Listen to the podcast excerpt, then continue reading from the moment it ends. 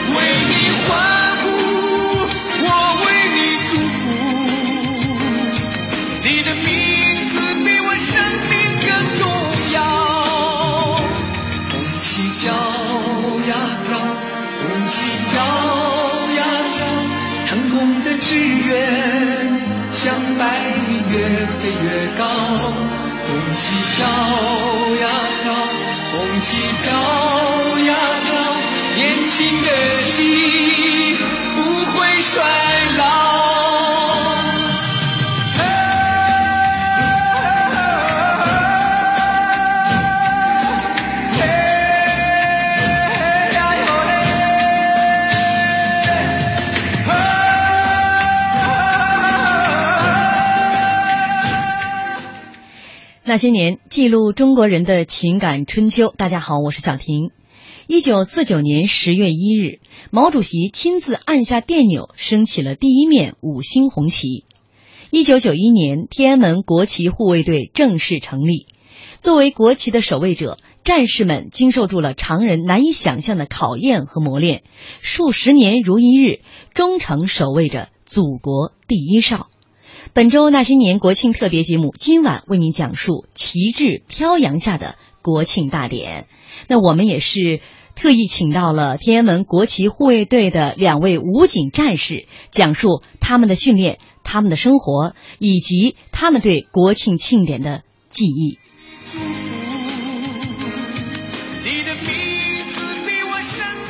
呃，大家好，我叫彭凯，是天安门国旗护卫队政治指导员。大家好，我叫藏涛，我是天安门国旗护卫队一排代理排长。嗯，两位都是老战士了啊！我看了一下这个资料，彭凯是两千年十二月入伍，现任国旗护卫队政治指导员，在国旗护卫队工作生活了十四年，荣立个人三等功四次。那藏涛呢？现任国旗护卫队一排代理排长，在国旗护卫队工作生活了九年，荣立个人三等功两次，一个是十四年的春秋，一个是九年的岁月。你们两个人有没有计算过你们陪伴国旗升降的这个次数？其实，在护卫队待的每个战士，他都会自己计算一下自己曾经升降过多少次国旗，嗯，或者大概守卫过多少次国旗。像这十四年当中，其实并不是每天都升降国旗。如果是每天都升降国旗，就好算了。嗯。但是如果这样大概算下来的话，也就是我们是以这个一天升降为一次计算，就这样的话呢，大概也有两三千次。您个人是两三千次。对。张涛呢？我初步算下来就在两千次左右。每个人都会把每一次去这个护旗升降旗作为自己。职业生涯当中特别光荣的一个事情啊。对。那现在这么多次，咱们先来说说让你们印象最深刻的一次。印象最深刻的肯定是第一次，因为我们护卫队战士呢，就是能够。呃，穿上这个礼服，扛上礼兵枪去升旗，特别不容易。可能很多人都觉得来到护卫队就就是可以去升旗了。其实很多人这个并不知道，这个鲜花掌声背后呢，有很多战士们的辛勤付出。比如说，我们的战士想从一名普通的一个地方青年到一名合格的国旗卫士，要经过至少半年的训练时间。这个像其他的一个普通的武警战士，他可能就经过三个月的新兵连训练，他就能够担负他。呃，自己的一个执行任务了。嗯，而我们国旗护卫队的战士呢，经过三个月的新兵连训练之后，还要挑到护卫队的新兵排进行四个月的强化训练。在这个四个四个月当中呢，每天就是训练齐步、正步、操枪这些我们的专业动作。所以说，付出很多。付出很多之后呢，并不见得每个人都能上方队，所以说每个人对自己的第一次升旗呢是特别特别的珍惜。你先来讲一讲你的第一次升旗，我们稍后再把这些背后的付出再跟大家一一道来。先来说一说付出之后你的第一次啊，这么多努力的这个艰辛付出之后第一次升旗，还记得那天的日子吗？那天是两千零一年的十二月十号，因为我是十一月的二十号跟着方队机动。经过了大概将近一个月的时间，十二月十号我才降旗的时候，第一次上的方队。嗯，呃，第一次上方队不是升旗，还是而且是降旗。降旗，降旗。方队是一天就是升旗降旗的人员也是不太一样的。呃，相对固定，但是就是说那个时候的老兵复员了，就是呃老兵要复员，然后新兵逐渐补录。嗯，在那个时间段上的方队，然后呢，我就记得这个在出发之前，我们在天安门门洞下面要这个等待降旗时间到来。嗯，然后呢，出发之前呢，我们那个带队警官是我们排长，他跟我说：“那个彭凯，你今天下下午要上方队了，呃，希望你能够好好珍惜这支方队，啊，不要让这个第一次上方队也成为你最后一次上方队。”就为什么呢？就是说，如果说你在升旗、就降旗过程中出现了一些纰漏、一些不和谐的动作，你就会淘汰下方队，就不能再上方队了。这第一次也是一次考核哈，相当于对对一次考验，所以说心里面特别紧张。然后呢，当这个我们的带队警官下达齐步走的口令之后呢，就觉得自己身体呢就像定了型一样，就是特别木讷。嗯，这个眼睛呢，就是直勾勾的看着前明的帽檐。嗯，因为我们有要求，就是眼睛的看着方向，动作摆臂的呃这个幅度。嗯，这个就非常木讷的完成这个动作，就是脑子里面就一片空白，根本就没有说当时这个之前上方队想的我要我要想什么我要想什么，就是一片空白。然后他他他踢过长安街，呃降完旗往回走，再过长安街的是走齐步。当这个时候没有差错的完成这个任务，其实其实这个任务并没有完全完成。我们这个完成任务是。要降完旗回到中队之后才算这个整个任务完成，但那个时候这其实也算舒了口气了，嗯，就是就走回到那个那个城门洞之后哈，对，就觉得大概已经完成了，不会出现别的差错了，就觉得这个两个腿都发软。现在回忆起来，我都觉得就是说，就就像在眼前一样，就像在昨天刚刚发生过的一样。对对对，这是呃彭凯第一次啊，两千零一年十二月十号，让你终身难忘的一个日子。对对对，张涛呢？就像我刚才指导员说的一样，对于我们升降旗方队队员来说，就是每一名同志的第一次升旗，就是意义特别重大，而且印象特别深。我第一次升旗是八月二十号，哪一年？呃，两千零六年，两千零六年八月二十号。然后那一天升旗是也是一个下午，当天早上我们排长就给我说说藏涛，你准备准备，下午能上。他就问我下午能上吗？我说我已经准备好了，我能上。然后经过就是反复的程序演练。最终就是我完成了下午的降旗任务。我听我那老同志、老班长们说，说当你扛过枪、正步提过长安街，然后在国旗区敬礼的那一刻，就是对每一个第一次上方队的队员来说都会哭。但那天我也不知道怎么回事，没有流泪。其实第一天，当时比较紧张嘛，就是心里已经没有那些在想法，就想着一定千万不能错。嗯，就像我指导员说的一样，第一次害怕成为最后一次。嗯，就一定不能做错动作。然后当第二天早上。因为头天下午的已经已经过去了一次，头天第二天早上有点有点个心理素质已经缓和了。嗯。然后当我们升降旗带队警官下敬礼的那一刻，我再过去去流泪了。领导可能觉得这小伙子这感情来的也太滞后了。没有，这个这是在我们护卫队是非常正常的。嗯，就是说第一次上方队不管是升旗还是降旗，绝大部分都不会流眼泪。但是就是说，就像刚刚张涛说的，当你上过一次或者两次，这个心里面缓和一点了，嗯在国旗区这个升旗和降旗那个敬礼两分零七秒，就是国旗升起和降下都是两分零七秒，那个时间段。就是很多战士就会感慨万千，回想到自己这个艰辛的一个训练过程，总算梦想成真了，就会流眼泪。嗯，之前练过多少次，都不如上这个亲自到方队上走一次。对对对，啊，这种感觉来的更真切啊。对。这里是中央台经济之声那些年，也想问问大家，您有没有在天安门广场上亲眼观看过升降旗的仪式？那一刻心情又如何？也欢迎您在微博上来和我们沟通。广告之后见。父亲从来就是一个不善于言辞的人，我曾经觉得那些和他在一起的日子就像是黑白电影，毫无色彩。妈妈，这不好看，快来！妈妈，爸爸怎么？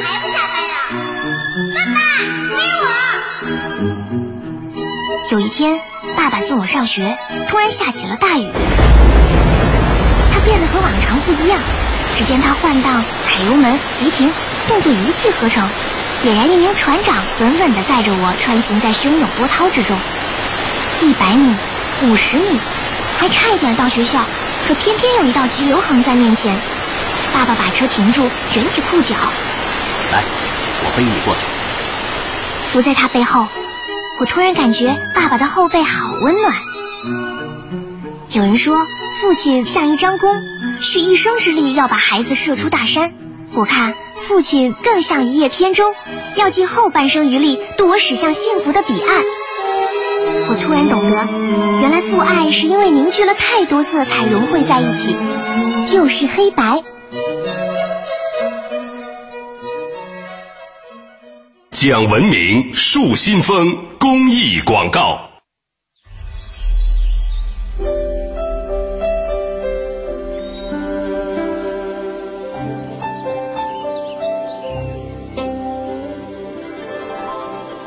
聆听生命的光荣。中央人民广播电台经济之声。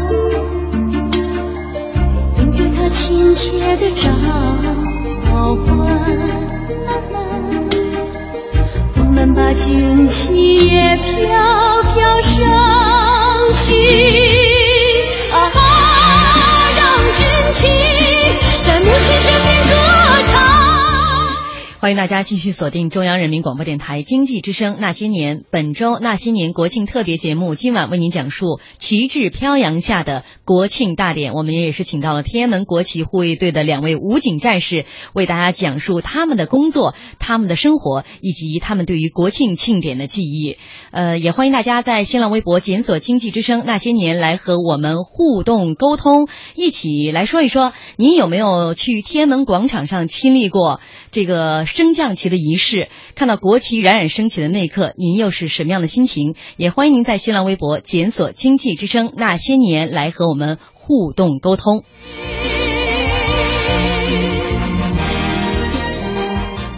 一位是十四年，一位是九年，你们两个都说了自己第一次参加国旗护卫队啊。那在国庆这个期间，有没有让你们这个印象深刻的？这个国庆升旗印象深刻的当然是零九年，我是两千年十二月入伍，嗯，到现在这个最大的一个庆典升旗就是零九年的庆典升旗，六十周年，对，庆典六十周年升旗，呃，那一年呢，零九年那年呢，我刚好是这个当排长，当时我们中队呢是分为了三部分，因为这个零九年的这个庆典升旗任务，有一部分呢是参加了这个武警的徒步方队，有一部分呢是参加了这个我们为这个建国六十周年专门组建的一个升旗方队，就是建国六十周年的升旗方队。嗯，还有一部分就担负每天天安门广场。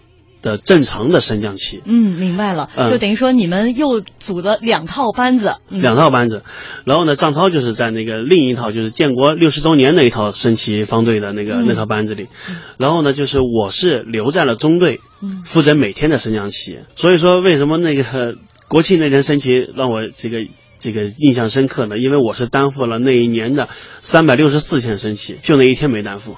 哎呀，这个一是不容易，三百六十五天、三百六十四天，你都担负了这个任务、这个工作。但这个国庆的那一天，有骄傲也有遗憾。对，那天呢，我是担负了广场的东侧路。北口的验验检验证任务，嗯，就是国庆六六十周年那个验检任验证任务，远远的能够看到国旗，能够远远的看见我们那个战友去完成任务，当时真是非常的羡慕他们，嗯，就觉得这个虽然说自己完成次数比较多，但是他们最经典这一次。让人印象深刻，但是后来又觉得这个如果没有我们的三百六十四次，他这一次也完成不呃不了那么精彩。没错，这个都是在这个整个基础之上对对对。来完成的。呃，应该说平时的国旗护卫的工作是每一个战士都希望能够去完成的。对。但是国庆的这一天，又是战士们更加渴望能够亲自到这个国旗护卫方队当中，成为其中的一员。对。张涛很幸运啊，是是。零九年。这次呃，彭凯 做了更加基础的工作，然后机会留给了你们。是说一说那天的这个情形吧。那天的整个的步行方阵的步数是一百六十九步。是。那这个是和平常的步数不太一样，对吗？对对对，我们正常升旗是从天安门城门洞出来，下金水桥，进入到长安街才开始踢正步，一直踢到国旗局。然后零九年十月一日那一天，方向等于反了，是从纪念碑下的。从纪念碑下来以后，然后绕过绕过中中山巷，然后就开始起正步，踢了一百六十九步，进入国旗区。对，这个就是需要额外的一个训练了，是吗？是是是，就为了就像我平时这个给战友们聊天嘛，就为了零九年十月一号那一天的四分二十秒，我们整整训练了一百七十五天。四分二十秒，花了一百七十五天的时间，是就为完成这四分二十秒。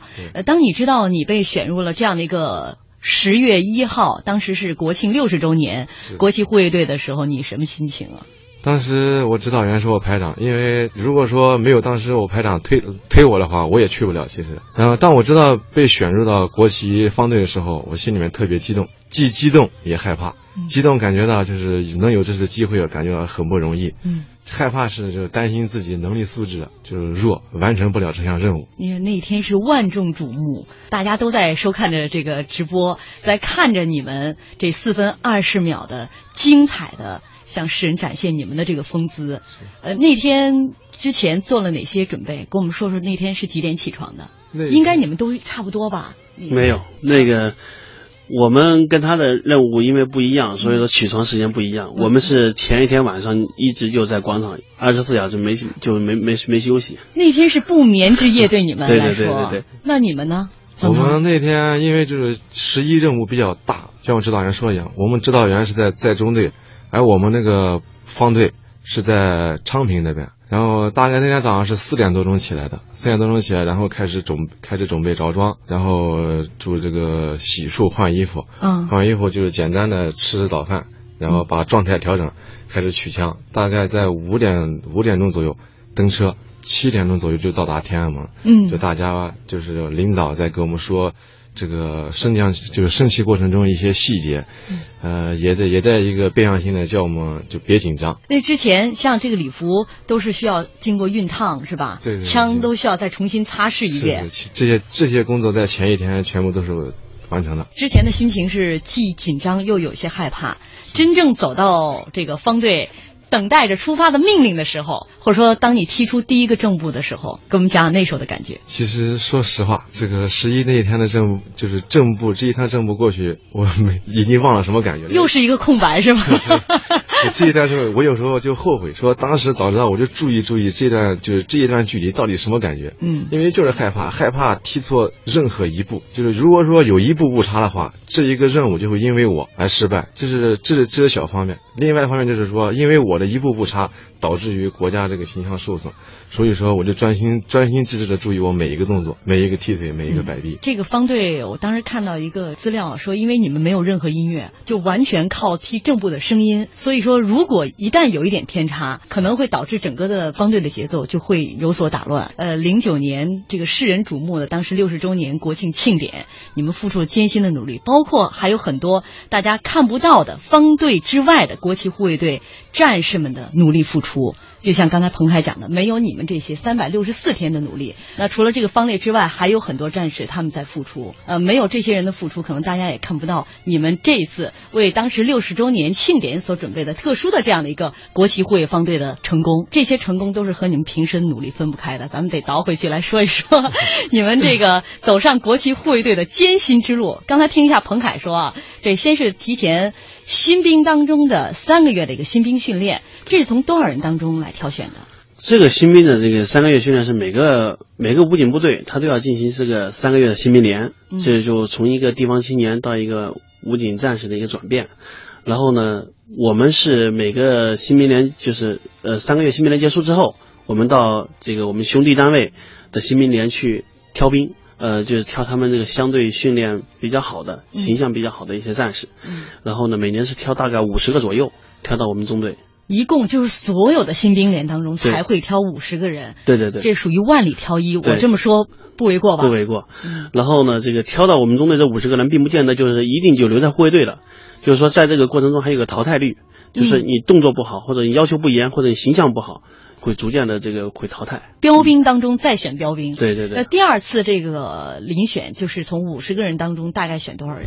主要是体现在上方队上，比如这一批兵是五十个，嗯，并不见得这五十个都能够上方队。明白了，五十人差不多都会在这个中队里面。对啊，但是能真正上方队的，可能要考虑各方面的，包括还有心理素质方面。对对对对对啊，这些考验，咱们来说一说吧。呃，你们当初进到这个三个月的新兵连的这样的一个训练，新兵连训练就是回忆起来，在我印象当中就是两两两个景象，一是汗流浃背，二是烈烈日炎炎。我现在只要回想到新兵新兵排，呃，应该叫新兵排训练，就新兵排训练就是这两个镜头，一是所有的战士、所有的战友都是汗流浃背，从上面到下面就几乎没有处干的。第二个就是烈日炎炎，这个因为是一大片的水泥训练场，一眼扫过去，眼睛就就是被白晃晃的，白晃晃的，就是这个这个反光特别强烈。因为我们这个训练是从四月份开始，四月、五月、六月、七月，这正是北京逐渐逐渐。变得炎热的一个过程，然后我们在训练的过程，在训练场地呢是在安定训练基地，就是大兴安定的一个特别大的一个训练场。往那个训练场上每天往那一带，就是齐步正步，齐步正步，就是反复这一个过程，而且是就是没有任何遮挡的太阳直接晒在身上。这个我当兵前是一百六十斤，嗯，新兵排开始我就变成一百二十斤。就这几个月的时间哈，对，三个月的时间就变成就少了四十斤呢。对，就是训练训练量太大，量太大，而且这个呃出汗，出汗出的出的特别多。不夸张的说，就是汗水顺着这个衣服和裤腿往下滴，很多时很多那个时候呢，战士们就心里面有个波动，这也很正常的。就是说，战士们在家里面都没有吃过这样的苦，来到这个训练场上，每天这样子反复的这样摔打。就觉得这个心里面有的时候会特别委屈，嗯，有特别有的时候也会想不开的时候，就觉得我干嘛这个要当那么苦的兵啊？但是很多时候就靠自己给自己做工作。我记得我那时候我一个场一个一个训练场景，我自己到现在我还记得，就是在训练中期了，就从四月份开始，大概到六月份了，就那个时候身体已经进了个非常进入一个非常这个这个难熬的一个疲劳期了，思想也是，就心里面有的时候曾经想过有放弃的这念头。在训练场上一踢一踢，那汗那个汗水，呃，心里特别委屈，就有意的，这个摆臂，让那个汗水这个溅到这个眼睛里，嗯，让那个委屈的泪水，让班长看不出来究竟是泪水还是汗水，就让自己适当的得到一种宣泄和放松。恰恰就在这个时刻，对对对，就是人的心理和生理都在承受着巨大的一个对一个压力。张涛呢？对我来说的话，我心里面就有两有两个印象到现在，一是那个热浪，嗯因为我们训练强度大的时候，正好是天气最热的时候。嗯一个是热浪，就是因为我们训练场特别空阔，我站在我站在训练场的这头，然后看着训练场的那头，这热浪一一层一层的往上翻。啊，第二就是我们训练场的那个知了的叫声，吱吱吱的声音，就每天就伴每天就看着热浪，听着知了的声音在这在在这来回踢正步。微博上水天老周说，正在外面遛弯呢，听着国旗卫士的讲述，老汉我的腰板不由自主的也直起来了，步子好像也有点节奏了。好，接下来是广告时间了，那个水天老周，你可以放松一下了啊！也欢迎大家继续锁定中央人民广播电台经济之声那些年广告之后见。银行提醒您关注央广财经评论。创新之路，勇者践行。交通银行财务重组引入外资十周年，突破性的重组引资模式，推动了中国银行业的改革进程，以国际化、综合化优势打造财富管理银行——交通银行。全新梅赛德斯奔驰 S 三二零 L 为改变世界而生，为引领时代而来。首付二十八万，利率低至三点九九，更多优惠详询亚奥之星贵宾专线八零幺四三零零零。健康美味就选双汇，双汇开创中国肉类品牌。现在是广汽丰田雷凌爱车时间。国庆小长假对于喜欢自驾出游的朋友来讲，可谓是好时机。所以出行前一定要做好对爱车的各项检测，例如轮胎要经过长时间与地面摩擦，所以做好检测很重要。广汽丰田全新中级车雷凌，为梦想不妥协。前卫动感车身造型颠覆传统，领潮时尚。二点七米超长轴距，领袖大空间，更搭载手自一体八速 SCVT，领先超低油耗，让驾驭随心。十点七八万起，咨询热线四零零八三零八八八八。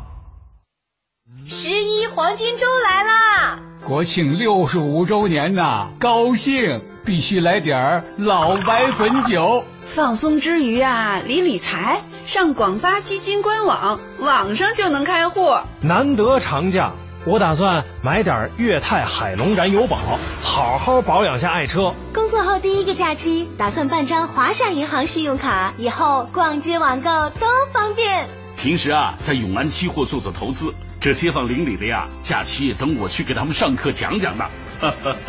经济进步，改变生活。国庆六十五周年，经济之声与您一同见证国家富强，民生发展。北京时间二十一点三十分。报时中国经济，我是陈志武。经济交易、利益交换应该留给市场，感情交流应该留给家庭。这是最好的一种安排，也是市场化分工发展的总趋势。人类社会因为市场发展而变得更自由、更幸福。报时中国经济，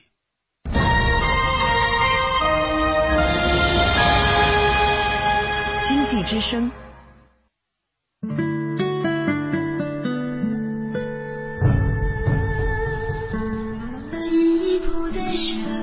中央人民广播电台经济之声。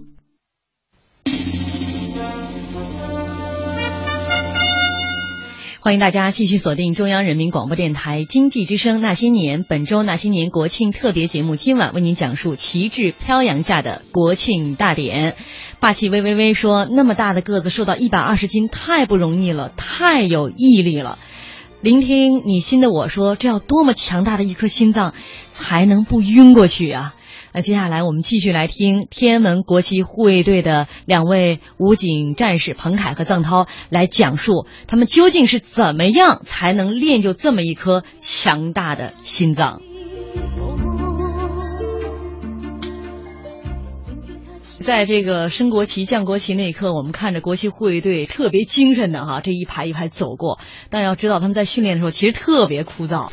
听说，反正你们当时这个挑选新兵的时候，身高都需要在一米八到一米九之间。对，呃，来到护卫队呢，必须这个要满足三个条件。嗯，一个是身高条件，嗯，身高要在一米八零到一米九零之间，低了不行，太高了也不行。嗯，那第二个呢，就是说你个人和你家庭呢没有任何的一些争议问题。第三呢，家世清白呀。第三呢，就是个人吃苦性要强。嗯，然后呢，身体要协调协协调，五官端正。第三点其实是才是最重要的一点，就是说，在这个过程中呢，你会遇到很多你想象不到的一些这个思想上或者身体上的一些艰苦。然后呢，呃，身体要这个协调，不能说你上半身那么长，下半身比较短，或者两个手这个身高是一米八，但是两个手臂一展开才一米七几。嗯，这个都要去测量的是吧？对，我们挑兵的时候，就是说还带着卷尺去挑兵，就是说两个臂展开和身高的呃身高是差不多。从新兵当时你们两个都是有有这样的一个过程嘛，在新兵连当中被挑中了，那个心情是不是挺自豪的？我我现在我还记得我这个被挑过来那个一个一个场景场景，那天上午通知所有新兵带到我们那个训练场集合，护卫队要要来挑兵，嗯，早早就知道了。然后我早早就想，已经定下这个想法，就一定要去护卫队，就是觉得自己有这个身高，呃，有这个条件，就觉得这个呃意向特别强烈。然后带到训练场之后，我们那个远远看到边上一个车开过来，啊下然后下来几个个子特别高的干部战士，那时候我估计就是那个。护卫队的队长和这个班长什么的，然后我就有意的站的特别直，或者这这后来感觉到越是这样站直，越是可能身体就变形了。嗯，就是第一批就没看上我，觉得欲速而则不达。对，越是选表现，就越是这个可能身体就变形了，就觉得有点僵了。嗯，第一次选拔没看上我，然后就挑了几个人要走了，就感觉要走了。但是我我就看见那个要走的过程中，那个那个。队长接了个电话，然后又返回来了。我估计可能是要再挑几个，然后那个时候再第二次又把我们那个身高一米八以上的再挑出来，再反复的这个看看起步，看看正步的基础，第二次才把我挑上。我就觉得，哎呀，那时候那个心情就是感觉从第一次的那个特别特别失落，嗯，然后到第二次的失而复得，就是那种重生的感觉。对对对对。张涛呢？这个我很有幸，因为当时我们支队去我们的招兵的时候，就说只招十个人当时，但一个条件就是身高必须在一米八以上。嗯，当时我父亲就听说，哎，这个仪仗兵啊，包括身高卡这么严，挺好，就想让我来了。然后那天我记得到北京，然后坐上大客车通了那个到我们部队以后，下车我们十个战友就一排站齐，也就是对于我当时来挑兵来说，因为比较简单。不需要看动作，只需要看一些外在的条件，就是身高够不够，臂长够不够。嗯，呃，我和我一个战友，就我们十个当中的两个战友，有幸被挑中国际护卫队。嗯，然后就是很荣幸的被留下来了。嗯，但是都没有想到后面的训练如此残酷哈。呃，这个训练我听说有很多的这标准哈，你比如说手臂离胸前有多少距离，对，摆臂的幅度，包括步幅，来给我们讲讲你们这一组训练的数字化要求吧。嗯，我们就是手臂距身体十公分，嗯，这正步的摆臂，然后正步摆臂的上就是上沿与地面是一百三十五厘米，齐步是一百一十五厘米。天哪，就这些精确到这个这个厘米啊，就是训练多少次，差不多能够达到这样的标准。这个是反复训练过程，就有点像那个什么杂技演员或者舞蹈演员一样，每天都要练，每天都要练，不是说我练成了。我就不练了，就每天都要练。嗯，这个每天的训练科目都是齐步正步。嗯，这样的话，保持这个身体有这样的惯性。我看好多这个一些资料片哈，就是战士们为了达到这些标准，也是给自己想了各种各样的一些招数。你比如说战功，像战功，你们两个当当时在训练的时候，有哪些方式方法让自己在努力达到这个标准？那时候就是这个脖子有点歪，然后在衣领上别个大头针，比如说这个脖子往右边弯，就在。在右边衣领这别个大头针，这样呢一弯的话，大头针就扎进扎进这个肉里，这个身体就条件反射的往左边倾。过一会儿又这个又习惯性往右边弯，又扎一下，嗯就慢慢这样靠这样这个改过来。还有人说是拿一些小蚂蚁往自己脸上放，有这样的吗？有有有，这是主要就是练面部表情不变形嘛。嗯因为我们国旗哨主要是个形象哨、礼宾哨，不能说因为一点小动作或或一点什么特殊情况，嗯就影响自己的站哨形象。所以说，就是有时候会刻意拿一些什么蚂蚁或干嘛在脸上，就是练这些面部表情不变形，就练自己的定力主要。这个就是给自己找各种各样的这种困难哈，说没有困难，创造困难也要上。呃，这是战功，你们最长时间站过多长时间？站过一上午，因为我们国旗哨是两小时一换，嗯，为了保证国旗哨两小时这个过程中呢能够纹丝不动，能够这个站的挺拔威严，我们一般都是翻倍加时间，就四个小时。我觉得一般的普通人根本没有这种机会，也没有这样的毅力去考验自己站四个小时。这个我们站就是站的歪七扭八的，呃，国旗护卫队的战士们站可不是像我们平时这种站哈。你们四个小时下来，跟我们说一说站完军姿之后的这个感觉，身体各方面的感觉是什么样的？其实我们这个站军姿也是循序过呃渐进的一个过程。嗯，一开始我们来的时候站十五分钟，我们也有晕的。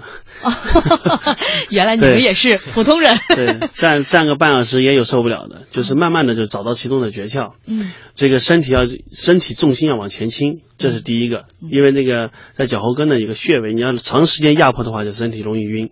第二个呢，就是说小腹那股气呢一直往上提着，嗯两肩往后张着，这样的话身体保持一个这个固定的状态。你要越动越就是用我们部队的话，你老鼓球就越越不舒服。你这样的话，这个站的这个其实就是一个定力，你这个定力就会受到影响。我记得印印象有一次就是我们那个站军姿过程中，这个四个小时，四小时我们还拖着枪。把枪拖在拖在肩上，四个小时一动不动。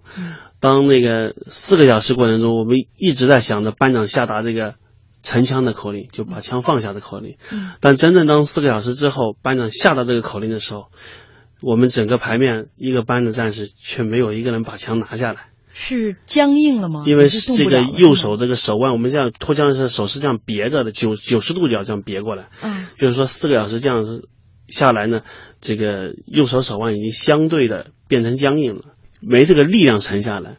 当后来左手把枪接下来，右手再这样轻轻轻轻的甩动的时候，就感觉里面那个这个血液流动，这个非常的这个针扎一样，嗯 疼痛。已经全部都麻木了。对对对嗯理解了。呃，这是只是一个战功啊。我知道这个整个咱们的国旗护卫队不是有几关吗？不是走功。那你们走的时候，当时腿上都是绑沙袋的是吧？是是是，那个沙袋多少斤？那沙袋六呃六斤三呃六斤三公斤，只我刚才说的三公斤，这这三公斤只是起步三公斤，因为有些同志这个动作上有点差距，或者说欠缺点力度的话，嗯他会他会自己主动的加。你们自己主动加过多少斤呢？有的时候就是两个两个沙袋嘛。我我反正现在无法想象到这个加十二斤是一个什么样的感觉。反正经常文学作品里边描述就是拖着沉重的脚步，可能就是这个样子啊。对对对呃，靠这样是是达到一个什么样的一个效果？达到一个效果就是就是走路走得特别坚定，因为有些就是刚开始入伍的新兵没有经过专业训练，就脚下就是脚下不扎实，没有力度，然后通过这么加通过这么加码，这个第一是就是加力度，第二是给脚这个腿部力量定型。再一个就是他的踢腿慢的，就是我们踢正步嘛，踢腿慢的战士，给他绑上沙袋之后呢，他这样长时间绑上沙袋，再给他一解沙袋，他的踢腿就特别快。这是走弓，嗯还有这个拖枪。每次看这个国庆庆典这个画面，你们那个三下那个声音，听着特别清脆，特别的鼓舞人心。就是，但是这平时你们这个就是这三下这拍是真拍，我看的就是大家资料片当中手都拍肿了。这个那是必须得真拍，不拍的话那枪不出音，因为那个枪呢，这个除了那个木头，就是那个钢，你要不拍的话，那发不出这个声音来。嗯而且我们的三把枪呢，动作要领讲究快、准、狠。嗯快呢，就是三把枪的过程要快；嗯准呢，就是抓的位置要准；狠呢，就是要要求你抓枪三个动作必须要狠。这个我们战士在训练过程中呢，经常在枪托下面吊上砖头练臂力，嗯在腋窝下夹上食指练定位。这样的话，就是通过这样反复训练的战士们，经常是手掌拍肿了，虎口震裂了，右肩磕指了。就是在这个训练过程中，因为新兵排这个训练时间比较多，然后训练枪也比较多，这个每个战士几乎这个右肩啊上面都是青一块紫一块，还有这个右右右胳膊这个外侧也是这个青一块紫一块的，因为这两个地方呢都是接触枪接触最多的地方，就是有的时候班长也在那半开玩笑，一看你这个青的紫的没那么黑，没没那么深，颜色没那么深，就说明你训练偷懒了。嗯，没到位开开玩笑的话，对，嗯，这没想到就是这样的一个动作能让我们的战士伤痕累累啊！这刚才只是说的自己的肩、自己的手臂，对，呃，其实这个拍这个三下，很多这个战士的你手掌如果拍不准，可能你也到不了这个方队当中来。对对，嗯，这是这个脱脱枪，然后还有啊，咱们的这个擒旗手，我看这个擒旗手好像平时练的时候，旗杆上面也是坠了很多的重物。对，因为他那个擒旗手呢是处在方队的最中心位置。嗯，那个如果说举个比喻的话，他是红花，我们其他的战士其实就是绿叶，因为他扛的是国旗。嗯，我们整个国旗护卫队就是护卫的国旗，所以他的岗位呢就是特别重要，他的这个动作，他的形象。也特别重要，所以我们在训练过程中呢，对他也是加班加点，就是也是加码。嗯，这个比如说冬天的时候，这个你刚刚说到的，为什么在旗杆上要缀上那个水壶啊、沙袋啊这样重这这些重物？因为冬天的时候，这个我们也要升旗降旗。嗯，呃，北京的风特别大，冬天，然后我们战士呢也要靠着这个手去抓旗。靠这个手腕和这个两个指头的力量去把这个旗杆给握住。嗯，就是说，如果说他握不住这个这个旗，那么在升旗降旗过程中，如果遇到大风的话，那么国旗就会倒下。嗯，这样的话，这这个影响会特别特别的大。所以说我们在训练过程中呢，就给他这个加班。加加点，嗯，同时也加码，嗯，绝不会因为这一些外在因素，比如天气因素而改变任何你们动作的这个标准。对对对，嗯，对，包括这个收旗、展旗，对，大家看到就是就是展旗的这一下动作特别漂亮，对，但其实训练时候平时天天手里要拿着那个哑铃，对，呃，练这个，咱们那个这个国旗好像是五米乘三点三米哈，对，就是尤其要大风来的时候，它的力量是很大的，对，平时。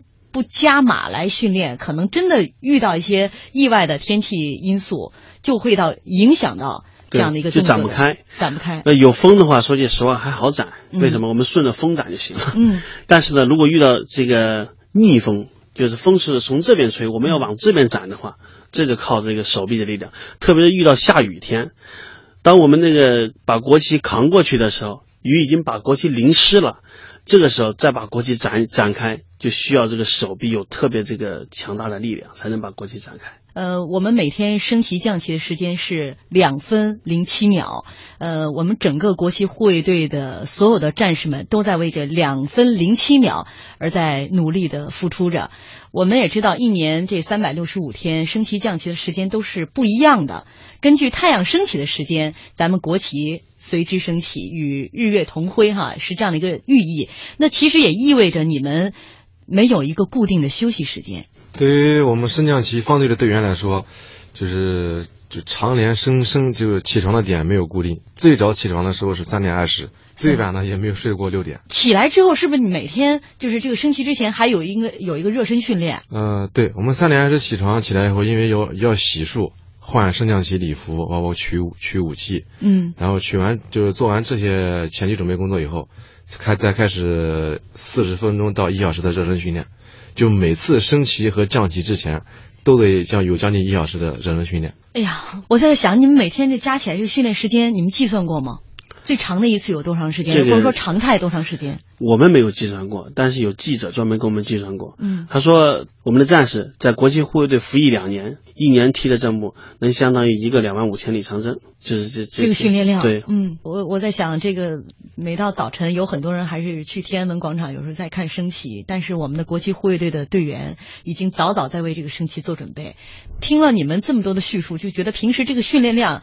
呃，以这样的一个严苛的训练标准，每天升国旗，这个应该没问题了。没想到这个升降旗之前还会有一个小时的热身训练，呃，而且我看你们这个每次这个升旗的时候，有一个这个要求是冬不穿棉，呃，夏不穿单，就一直都是这样的一套这个升降旗的这个礼服。所以说，很多战士都有职业病，关节炎，对吗？因为这个，嗯，我们护卫队呢有句口号叫做。把每一次的升降旗当成自己的第一次升降旗来看待，把每一次的这个训练当成自己的第一次训练来看待。嗯，就是因为呃，每天来到天安门广场看升旗的老百姓，可能他这是他这一生的唯一的一次看升降旗，所以说我们不希望给他们留下任何遗憾。嗯，就是我们提出这个冬不穿棉，夏不穿单，就是这个来自于这个理念。嗯，就是让我们每天都保持着始终一样的形象。夏天最高温度这个三十三四十十度的时候，我们战士们也是穿两套呃两件衣服，里面穿个白衬衣，外面穿个礼服，穿着马靴，呃这样去升旗。冬天零呃这个零下十八九度的一个气温的时候，我们战士也是这样穿着，这个。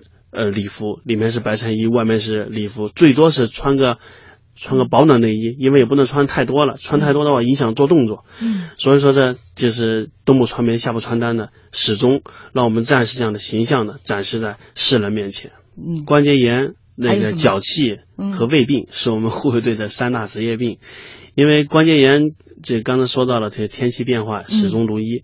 嗯，脚气呢就是始终呃经常穿着马靴。然后皮鞋训练，胃病呢，就是因为这个生活规律被打乱，嗯，有的时候的吃饭饭点呢受影响。所以说，你看你们荣立的这个人的三等功哈，一次四次，一次是两次，呃，这都是对你们这个付出最大的一个褒奖。现在这个也有新兵进来了，这现在这新兵可能都是九零后了。对。那从你们最初的这样的一个训练，再看这些九零后的、八零后看九零后的，呃，比如说训练方式方法有什么不一样吗？或者说这两个年代八零后和九零后之间的这样的一个沟通，战士之间的？其实可能我们很多人都觉得，一到九零后。一说到九零后，会有一些其他的一些不太好的一些形容词。嗯，但是我觉得我们的战士来到护卫队，来到这个我们国旗下这个方阵的时候呢，我觉得更多的体现出来是战士们对国旗那种非常朴朴实的那种情感。嗯，这个也许他当兵之前有很多复杂的经历，也许他当兵之前有很多这个呃潮流的思想。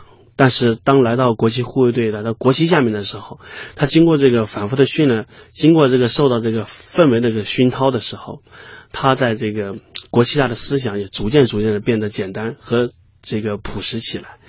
那我们也经常和战士们去交流，或者因为他们都是从小可能和和我们八零年代出生的呢，是完全不是一个是一个环境长大的。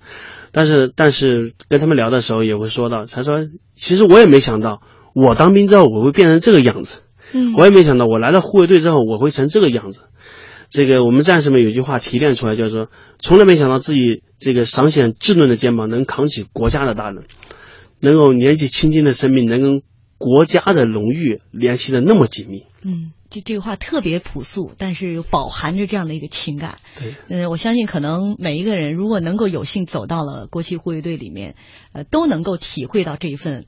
朴素而真挚的情感，我我其实个人也特别想了解一下你们的这些业余生活。刚才说的都是训练、训练、训练。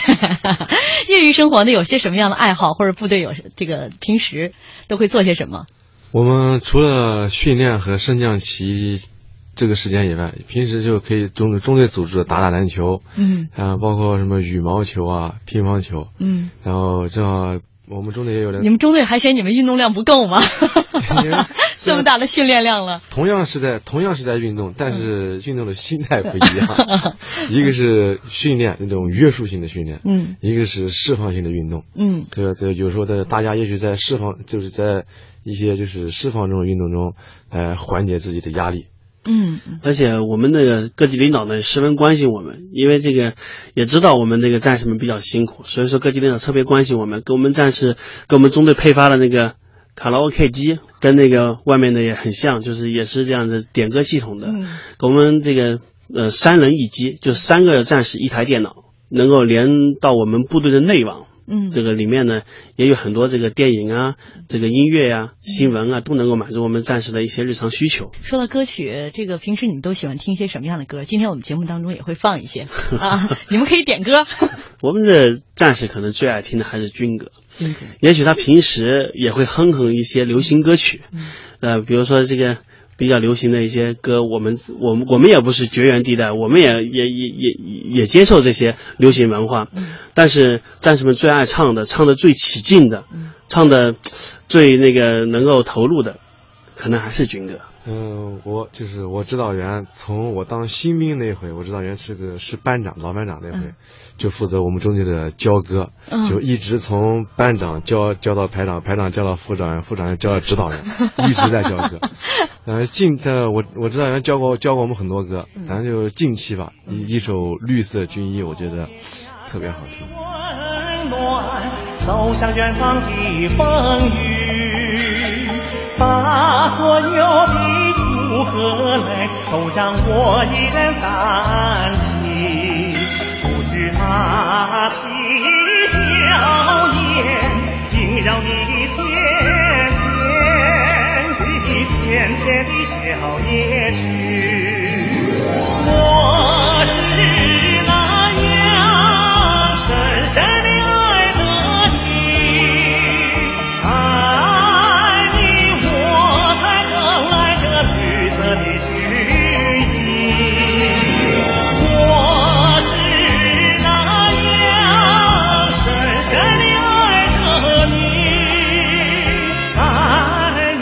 我才更爱。这绿色的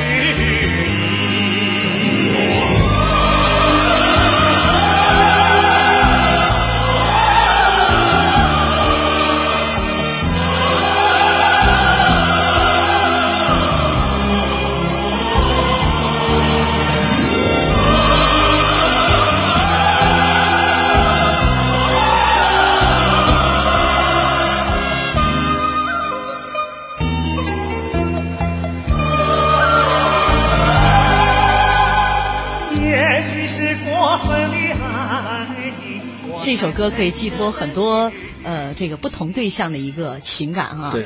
呃，我相信部队呢，在这个包括探亲方面啊，都有很严格的规定。像您一说，这一年像零九年三百六十四天都在这个升降旗，那唯一的那天还是不眠不休，在做其他的这个检查工作。你们的这个家人怎么来看待你们的这个工作？首先，我父母这一块，当时一听说我在国旗护卫队，就是他就跟我说过一句话，一定要好好干，一定要留在国旗护卫队。嗯然后就是我父母一直就是说鼓励着我，有时候我苦累，嗯，给父母说这个诉诉苦，父母就说我们知道你，我们也知道你苦，但你一定要好好干，在部队听听领导的话，把旗升好。嗯就这么一句很朴实的话，就一直激励着我。因为就是可能很多战士家长，嗯、和我们战士这个心里面想法都是一样的。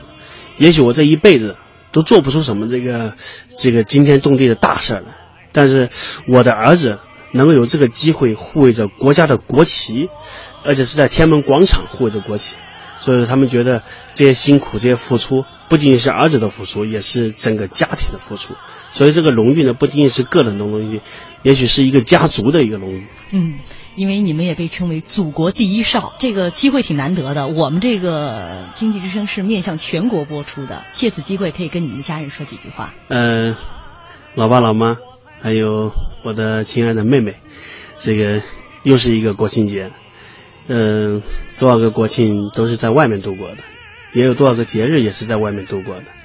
嗯、儿子能够在北京护卫的国旗，不仅仅是我一个人的付出，也有你们的支持和鼓励。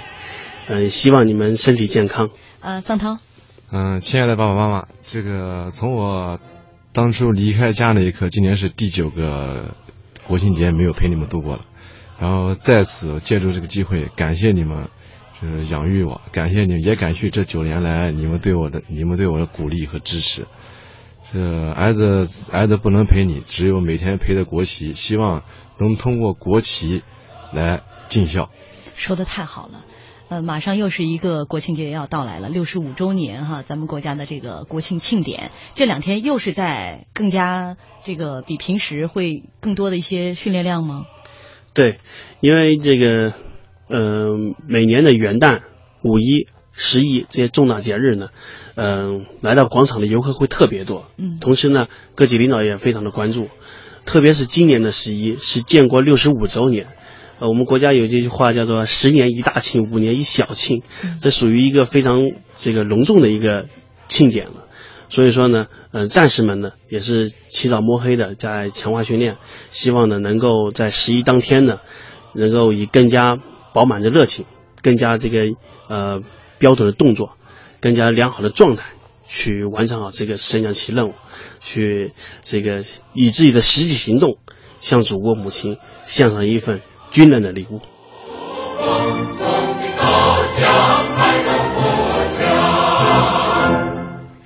今天两位国旗护卫班的战士，只是整个国旗护卫队的一个缩影。一个小时也远远不能够充分展现他们在训练当中的艰苦，他们工作的这样的一份这个重重任。呃，非常感谢他们做客我们的节目啊，讲述了他们生活当中的点点滴滴，他们的训练，他们的生活，以及他们国庆庆典当中的一些记忆。那我们本周那些年国庆特别节目，分别从五个角度来讲述大家的一些国庆记忆：镜头下的国庆庆典，游行方阵中的国庆庆典，电波里的国庆庆典。呃，繁花似锦当中的国庆庆典，还有今天就是旗帜飘扬下的国庆庆典，通过五个方面来展现，在每年的这个国庆庆典当中，有很多人在为他努力，为他付出。但是我们祖国欣欣向荣的今天，是我们每一个人的努力才有今天的这样的成果。节目的最后，用浩浩乎平沙无垠他的留言做结束。漫长的训练使动作精确到秒。不变的忠诚，护国旗凌空飘飘；废寝忘食，外加疾病缠绕；苦累不言，长空渺渺。朝阳落日，染红壮丽的旗帜，你们的青春在庄严中沸腾燃烧。非常感谢大家的收听，我们本周的特别节目就结束了。那下周依然会为大家带来国庆特别节目《一本书带你了解一个人》，我们下周再见。